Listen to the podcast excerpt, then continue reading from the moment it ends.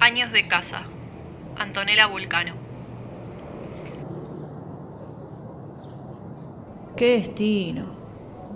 Decía mi papá cuando a alguien le pasaba algo de eso que llaman definitivo. En un segundo te cambia la vida, decía.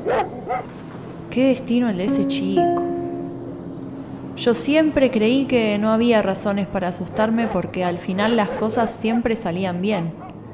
Pero había una lucecita en los ojos de papá que me decía, seguí esperando. Todos vamos a estar alguna vez en la boca de otro que no sabe diferenciar los niveles que requiere la catástrofe.